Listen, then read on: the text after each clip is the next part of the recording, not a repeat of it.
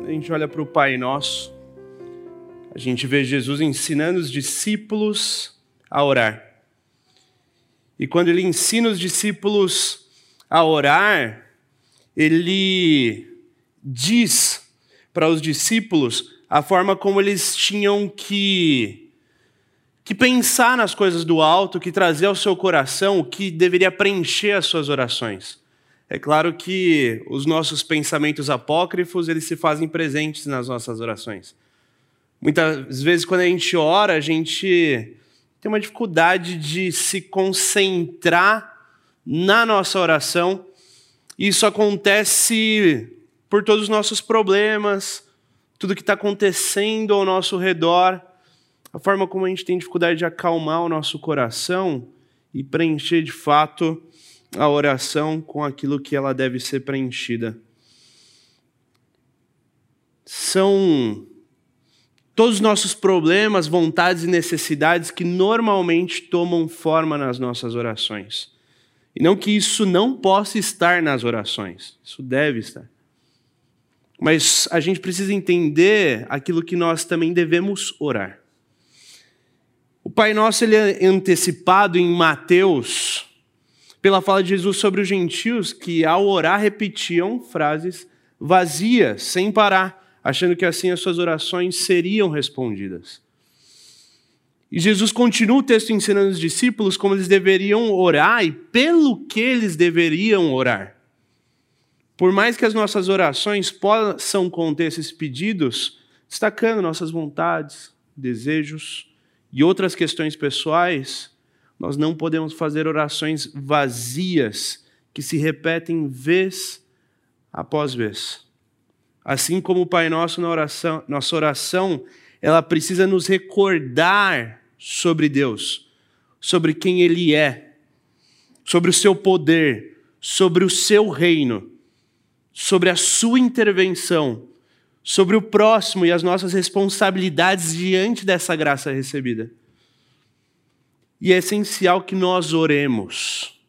A oração faz parte da vida cristã.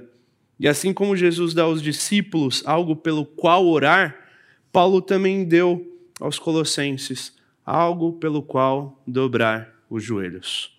E é esse o tema da nossa pregação de hoje algo que fez com que os colossenses dobrassem os joelhos e algo que deve fazer com que nós dobremos os joelhos vez após vez diante de Deus.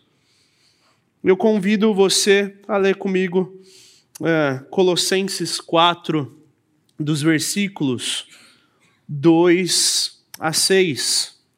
Colossenses 4, 2 a 6. Diz assim: Dediquem-se à oração com a mente alerta e o coração agradecido. Orem também por nós, para que Deus nos dê muitas oportunidades de falar do segredo a respeito de Cristo. É por esse motivo que sou prisioneiro. Orem para que eu proclame essa mensagem com a devida clareza. Vivam com sabedoria entre os que são de fora e aproveitem bem todas as oportunidades que suas conversas que suas conversas sejam amistosas e agradáveis, a fim de que tenham a resposta certa para cada pessoa. Deus, nós nos colocamos diante do Senhor, Pai. Essa é a tua palavra, é o Senhor falando aos nossos corações. Que nós sejamos confrontados por ela, que nós sejamos por ela preenchidos e que nós saiamos daqui repletos é, daquilo que o Senhor tem a nos dizer, Pai. Fale conosco, esse é o nosso pedido, em nome de Cristo. Amém. Quando a gente olha para esse texto, um texto muito interessante da carta de Colossenses, eh, os comentaristas normalmente vão dividir esse texto em duas partes. Primeira parte, falar a Deus sobre as pessoas. Segunda parte, falar às pessoas sobre Deus.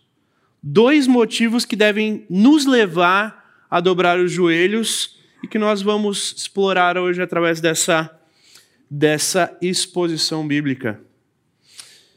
Paulo começa esse texto dizendo para nós: dediquem-se à oração com a mente alerta e o coração agradecido.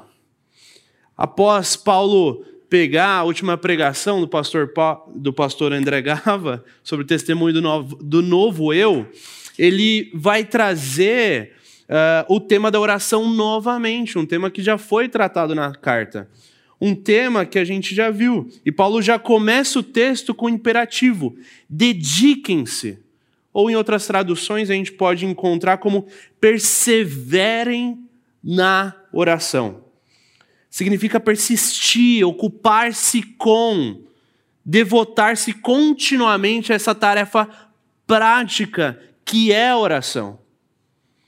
E nós vivemos em um momento onde muitas vezes a oração se liga a uma denominação, quando não. A oração ela deve ser presente na vida do cristão, no ser do cristão. E Paulo começa a carta falando sobre essa persistência na oração.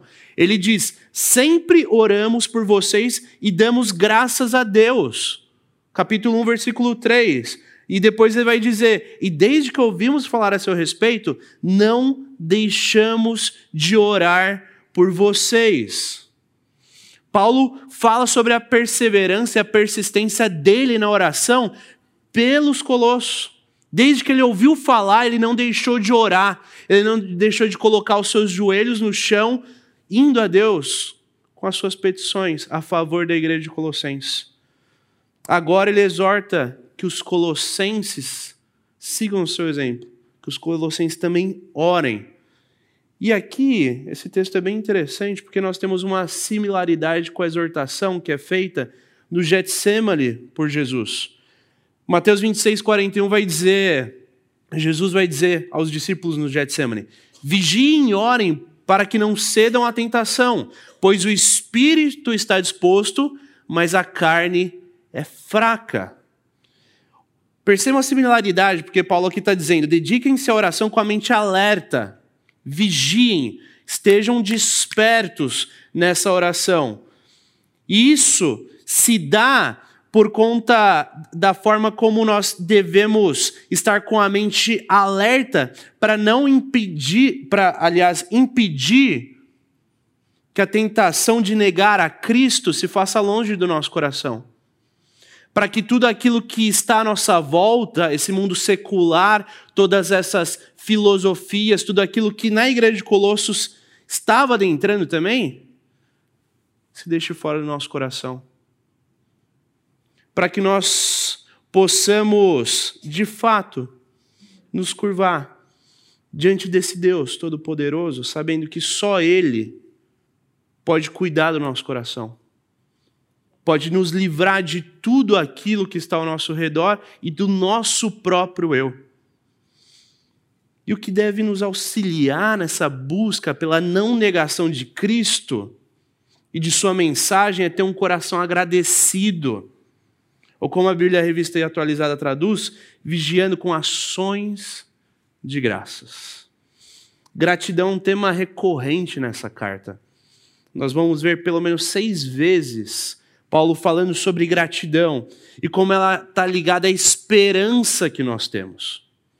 Como a gratidão deve ser uma tônica na nossa vida. Nós devemos, devemos ser gratos a Deus por quem Ele é, por tudo aquilo que Ele fez, por tudo aquilo que Ele promete que fará. A gratidão ela deve estar presente nas nossas orações. As nossas orações elas devem ser compostas por súplica, sim, colocando as nossas dificuldades e tudo mais mas também colocando essa vigilância e apresentando a Deus as nossas ações de graça por tudo aquilo que Ele tem feito, por quem Ele é. Tem a ver com manter os olhos no alto, nas coisas do alto, de ter esse desejo latente pelo reino vindouro, por aquilo que nos é prometido, essa escatologia que pulsa nas nossas veias e que faz com que a volta de Cristo seja algo pelo qual nós dobramos os nossos joelhos. Irmãos, com toda certeza, nós teremos que batalhar contra nós mesmos para orar. Teremos que ir contra o cansaço, o tempo, sono, as preocupações, desânimo e tantos outros obstáculos que se dão na nossa vida. Mas nós precisamos orar, precisamos lembrar da forma como Jesus exortou os discípulos. vigiem, orem. Nós precisamos lembrar dessa vigi... de vigiar e orar para nós não cedermos às tentações. E aqui, é, deixe-me fazer o uso da, de uma frase do C.S. Lewis, para que a gente faça uma correção na forma como nós enxergamos a oração. Deus não precisa da minha oração, sou eu quem preciso dela. A oração me aproxima de Deus, revela minha dependência, minha fome e sede por Sua vontade, Seu reino, Sua pessoa. A oração muda principalmente a mim, minha visão de Deus, do próximo, das circunstâncias. Essa frase foi dita por C.S. Lewis quando ele foi questionado sobre o porquê ele orava sobre a sua esposa, esposa com câncer. Em um momento tão doloroso, ele expõe que a oração é algo que deve fazer com que nós nos aproximemos de Deus e que nós sejamos mudados. A nossa visão sobre Deus, sobre o próximo, sobre as circunstâncias. Aquele que está de pé, cuide para que não caia. A gente precisa vigiar o nosso coração, as nossas intenções. Como a gente já viu, a igreja de Colosso era uma igreja boa. É uma igreja que Paulo começa tecendo vários uh, vários elogios àquela igreja. Mas mesmo assim, é necessário que nós vigiemos, que nós agradecemos a Deus, para que nós sejamos tomados por esse Deus que atinge o nosso coração, que faz com que nós dobremos os joelhos, entendamos quem Ele é. Ele deixa claro aqui que a oração produz essa sede pela vontade de Deus, pelo reino de Deus, pela pessoa de Deus. E à medida que a oração fizer parte das nossas vidas, nós passaremos a dar mais graças a Deus por tudo aquilo que Ele é, por tudo que Ele fez, por tudo que Ele promete, pela forma como Ele tem nos sustentado diariamente. Quantas coisas no nosso dia a dia a gente deixa passar batido? quantas coisas se tornam comuns. Outro dia, ao ver um testemunho uh, de um grande jornalista, ele falava a respeito da sua, da sua mulher, que o acompanhou por toda a vida e que o deixou. Ele disse para as pessoas que estavam ali no programa com ele: deem valor à sua mulher. Porque as coisas começam a ficar comuns depois de uma parte da vida e você começa a tratar como irmão, você começa a descartar, você começa a não dar o devido valor. Deem valor. E aqui é algo muito parecido. A gente precisa dar valor a esse Deus. E eu me lembro até hoje, a primeira citação, o primeiro conselho que eu tive ao entrar no seminário bíblico Palavra da Vida. Uma pessoa olhou para mim e disse que esse livro aqui, a Bíblia, não se torna um livro comum para você que não se torne um livro de consulta, mas que seja algo que toque no seu coração, que seja algo que te leve a ficar de joelhos, que seja algo que te mostre o seu ser, quem você é, e aponte para aquilo que você deve dar graças a Deus. Assim como. E Paulo aqui, assim como ele disse orar pelos colossenses, ele vai pedir para que eles orem também por ele e pelo seu ministério. Orem também por nós, para que Deus nos dê muitas oportunidades de falar de segredo a respeito de Cristo. É por esse motivo que sou prisioneiro.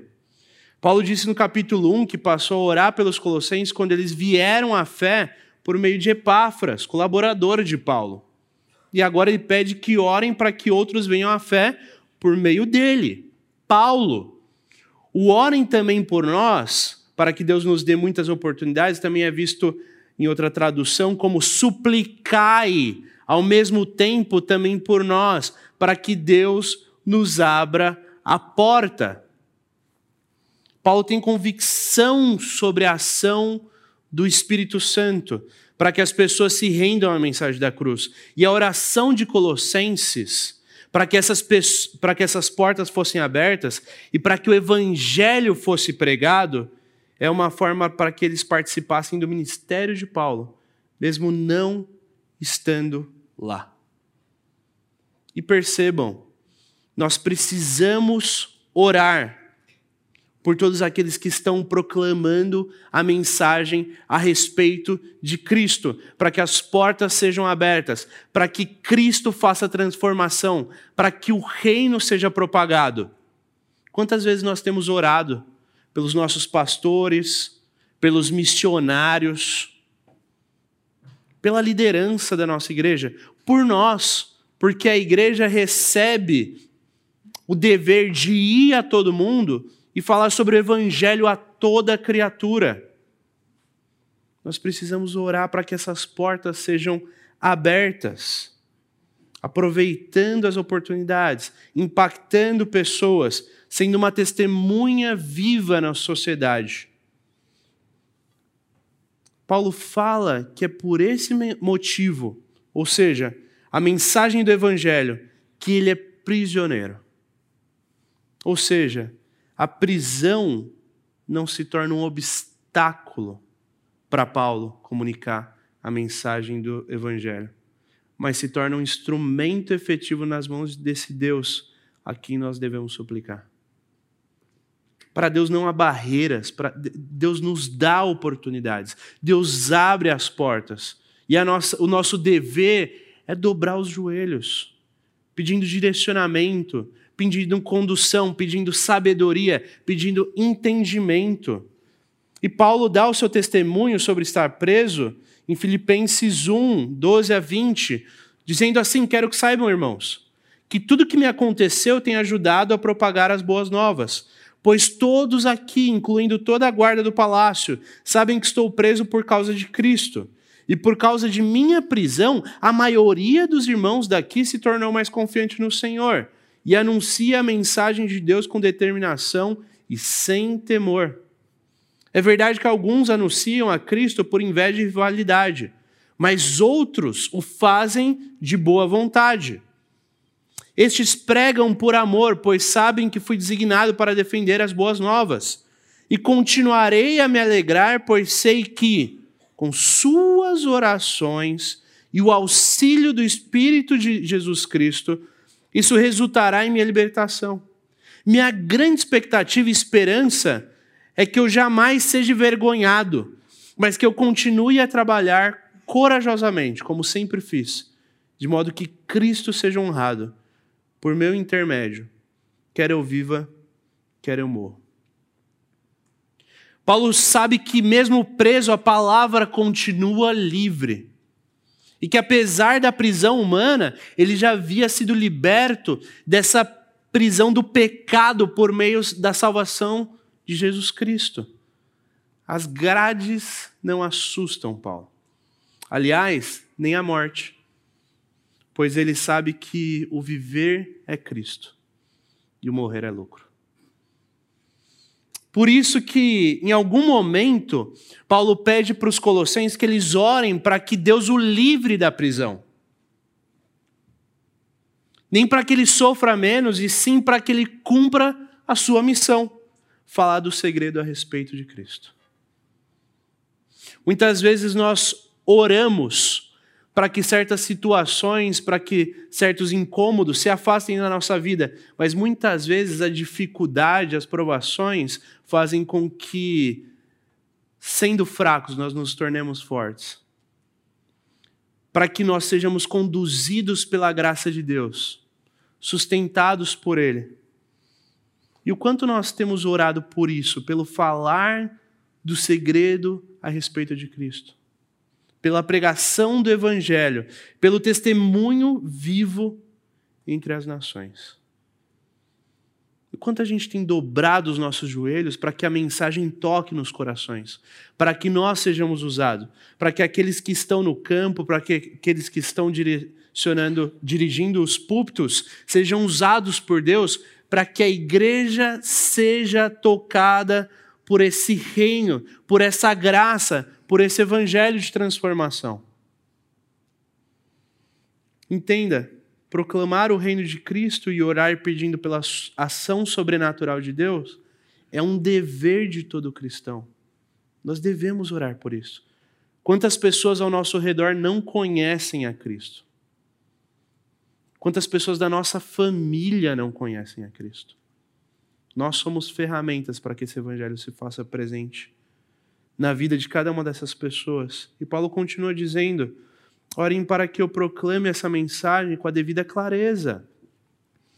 Paulo quer ser claro ao falar sobre esse segredo, ou como em outras traduções colocam, sobre esse mistério a respeito de Cristo.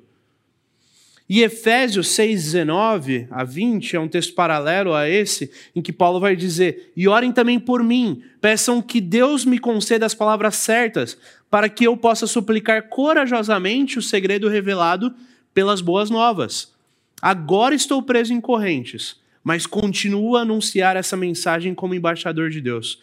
Portanto, orem para que eu siga falando corajosamente em nome dele, como é meu dever. Paulo, o, o, texto aqui vai deixar claro a forma como Paulo entende a responsabilidade que ele tinha como embaixador de Deus. E fica ainda mais evidente a forma como Paulo contava com as orações dos irmãos para que ele cumprisse com o seu chamado, para que ele conseguisse lidar com tudo aquilo que lhe foi dado, posto, determinado. E aqui nós vamos da parte que nós descrevemos como falar a Deus sobre as pessoas, para uma segunda parte, como falar às pessoas sobre Deus.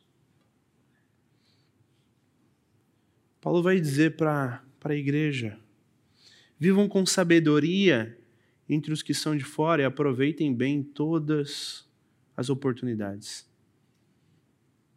Primeiro, ao dizer os de fora, Paulo está falando de pessoas que são de fora, que não participam da igreja de Colossos, pessoas descrentes, que não fazem parte da comunhão ali da igreja. Sendo assim, esse viver com sabedoria que ele coloca vai se referir a um testemunho que nós temos para com esses irmãos, a forma como eles deveriam andar de modo sábio para que essa vivência levasse eles até o ponto de compartilharem o evangelho. Eles tinham o compromisso de levar a verdade para aqueles que não conheciam a respeito desse mistério, aproveitando todas as oportunidades. E é engraçado como nós muitas vezes nós dizemos que nós oramos por oportunidades de falar do evangelho. Mas com certeza a gente deixa passar muitas dessas oportunidades. Não só por deixar de identificar essas oportunidades, mas também por vergonha, por medo, entre outras coisas. Isso quando não é por uma incoerência, por nós não vivermos de forma sábia, testemunhando a respeito de Cristo. Quando a nossa vida não é coerente com esse evangelho que nós dizemos falar, viver. E a gente viu semana passada os vários aspectos da vida ou alguns dos vários aspectos da vida, em que esse testemunho do novo eu precisa ser presente.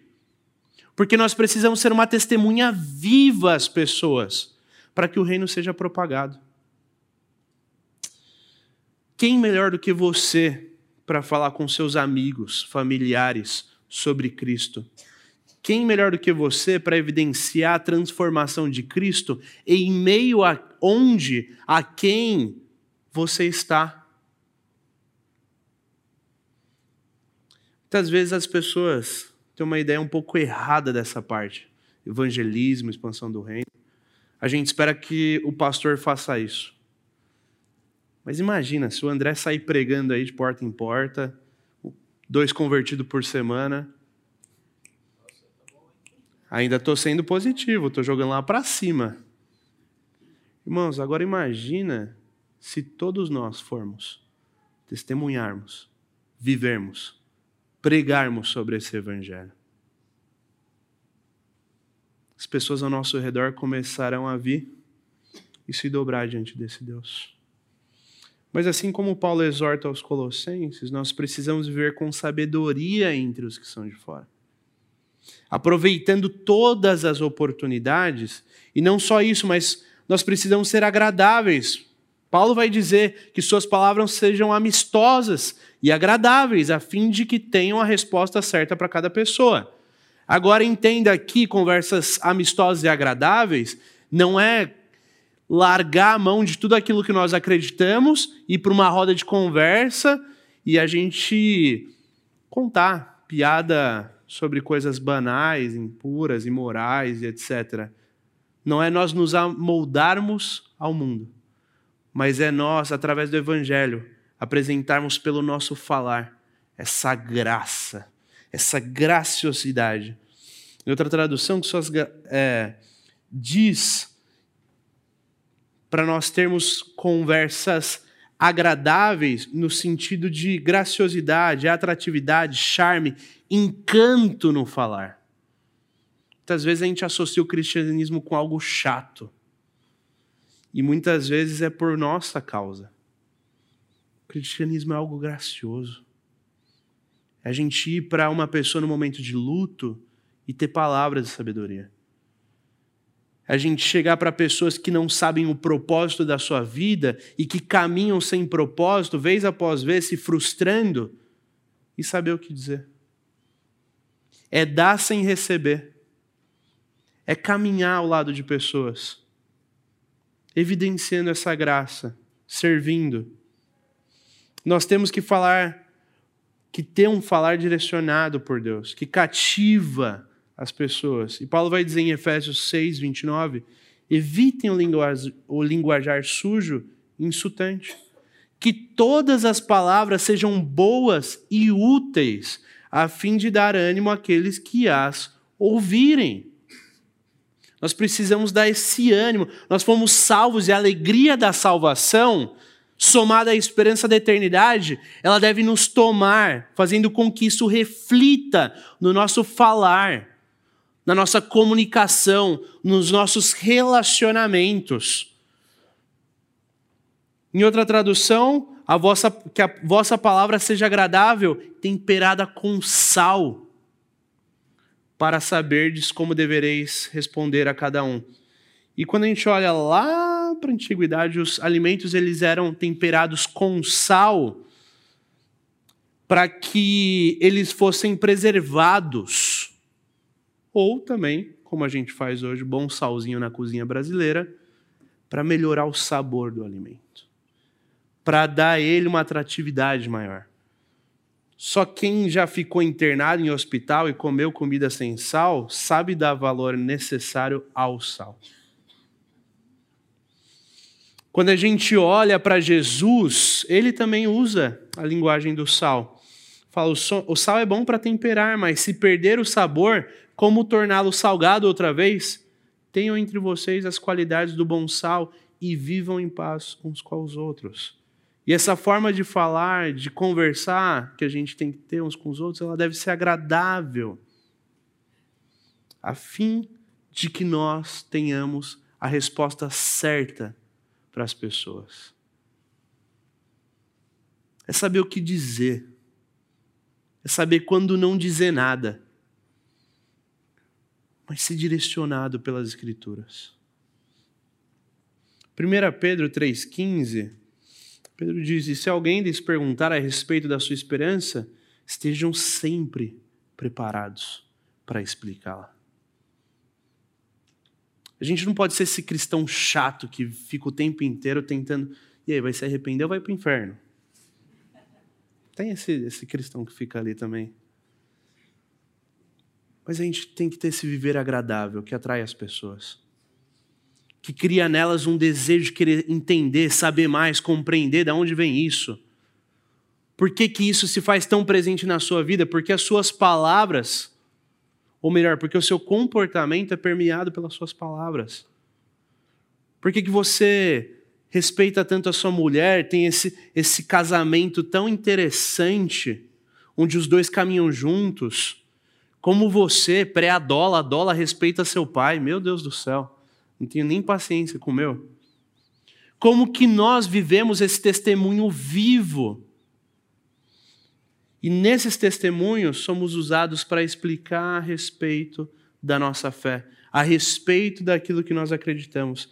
É desenvolver um conhecimento compreensível sobre o Evangelho, é manejar bem a palavra e ter essa sabedoria necessária para aproveitar toda oportunidade, sendo direcionados pelo Espírito Santo, para que Deus nos use para responder a todos aqueles que perguntarem a respeito da nossa esperança. Depois da pandemia, o que mais tem são pessoas desesperançosas no mundo. A gente tem que agir com essa esperança que tira os nossos olhos do aqui, do agora, do tempo e que põe os nossos olhos na eternidade. Que nos dá essa esperança. E para terminar, eu queria te fazer algumas provocações aqui. Primeira coisa, você tem dobrado os joelhos? Você tem orado? Você tem se colocado no seu quarto em secreto? Para que a sua súplica, suas petições sejam colocadas diante de Deus, para que você possa meditar sobre a sua vida, para que você possa colocar diante dele as suas necessidades, os seus desejos, medir, equilibrar tudo isso.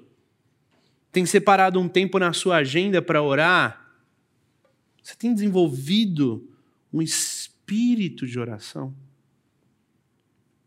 Para estar em oração o tempo inteiro? A gente tem a oração muito guardada a momentos. Então, vou comer, né? ninguém toca no prato, oremos antes. Mas a oração ela deve ser presente na nossa vida em todos os momentos. É no momento que você passa raiva no trânsito. É no momento que você precisa dar uma palavra de esperança e não sabe como se portar. Em todo momento, sendo permeados por essa oração. Você tem orado pela expansão do reino e por tudo aquilo que Deus tem feito, pelas pessoas que Deus tem usado, pela forma como Ele já tem impactado? Você tem orado pelos líderes da nossa igreja? Pelos missionários que nós temos no campo? Inclusive, daqui a pouco nós teremos um. Já pode guardar o nome e tudo mais, para que você coloque na sua lista de oração. Tenho orado pela CB Moema para que o evangelho em todas as áreas, proclamação, pregação, faixas etárias, pequenos grupos, seja proclamado com a devida clareza, para que Deus use cada uma dessas áreas. Você tem orado para que Deus te dê sabedoria para com os de fora? Para com aqueles que ainda não se achegaram à fé, que não são salvos, para que Ele te dê oportunidades para que você tenha coragem de usar Suas palavras e as palavras de Deus para comunicar o Evangelho. Tenho orado para que Ele controle sua língua, a fim de que Suas palavras sejam agradáveis e temperadas com sal. Por fim, você tem orado por um conhecimento e direcionamento do Espírito Santo para que você saiba responder a cada um, para que você tenha um conhecimento da palavra e para que o Espírito Santo te use para que ele traga a resposta necessária a cada pessoa. Talvez aqui você diga, David, é coisa demais para lembrar na oração. São muitos pedidos, é muita coisa. Quando dobrar os joelhos. A gente fez um exercício que eu queria colocar para vocês. A gente fez um exercício com a equipe ministerial, proposto pelo, pelo pastor André Gava, em que a gente orou norteados pelo texto. A gente tinha uma pessoa em questão e a gente orava por essa pessoa norteados pelo texto. Líamos o texto e colocávamos todas essas questões. Meu desafio para você é que nessa semana a gente possa orar, norteados por esse texto. Que a gente possa ler, que a gente possa se aprofundar e que isso faça parte das nossas orações. Leia o texto de Colossenses 4, 2 a 6, diariamente e ore pelos tópicos que o texto traz. Assim como nós podemos terminar essa pregação com algo pelo qual dobrar os joelhos, nós colocaremos isso em oração diante de toda a nossa semana.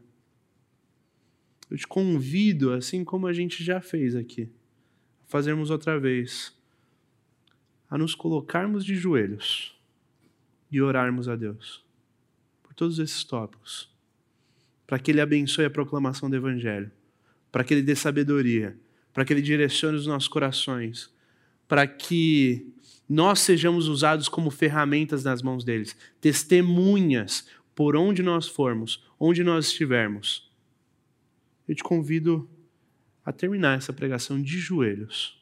Que assim como Paulo deu à igreja de Colosso algo pelo qual orar, nós possamos orar por tudo isso. Então, aqueles que podem, se coloquem em joelhos.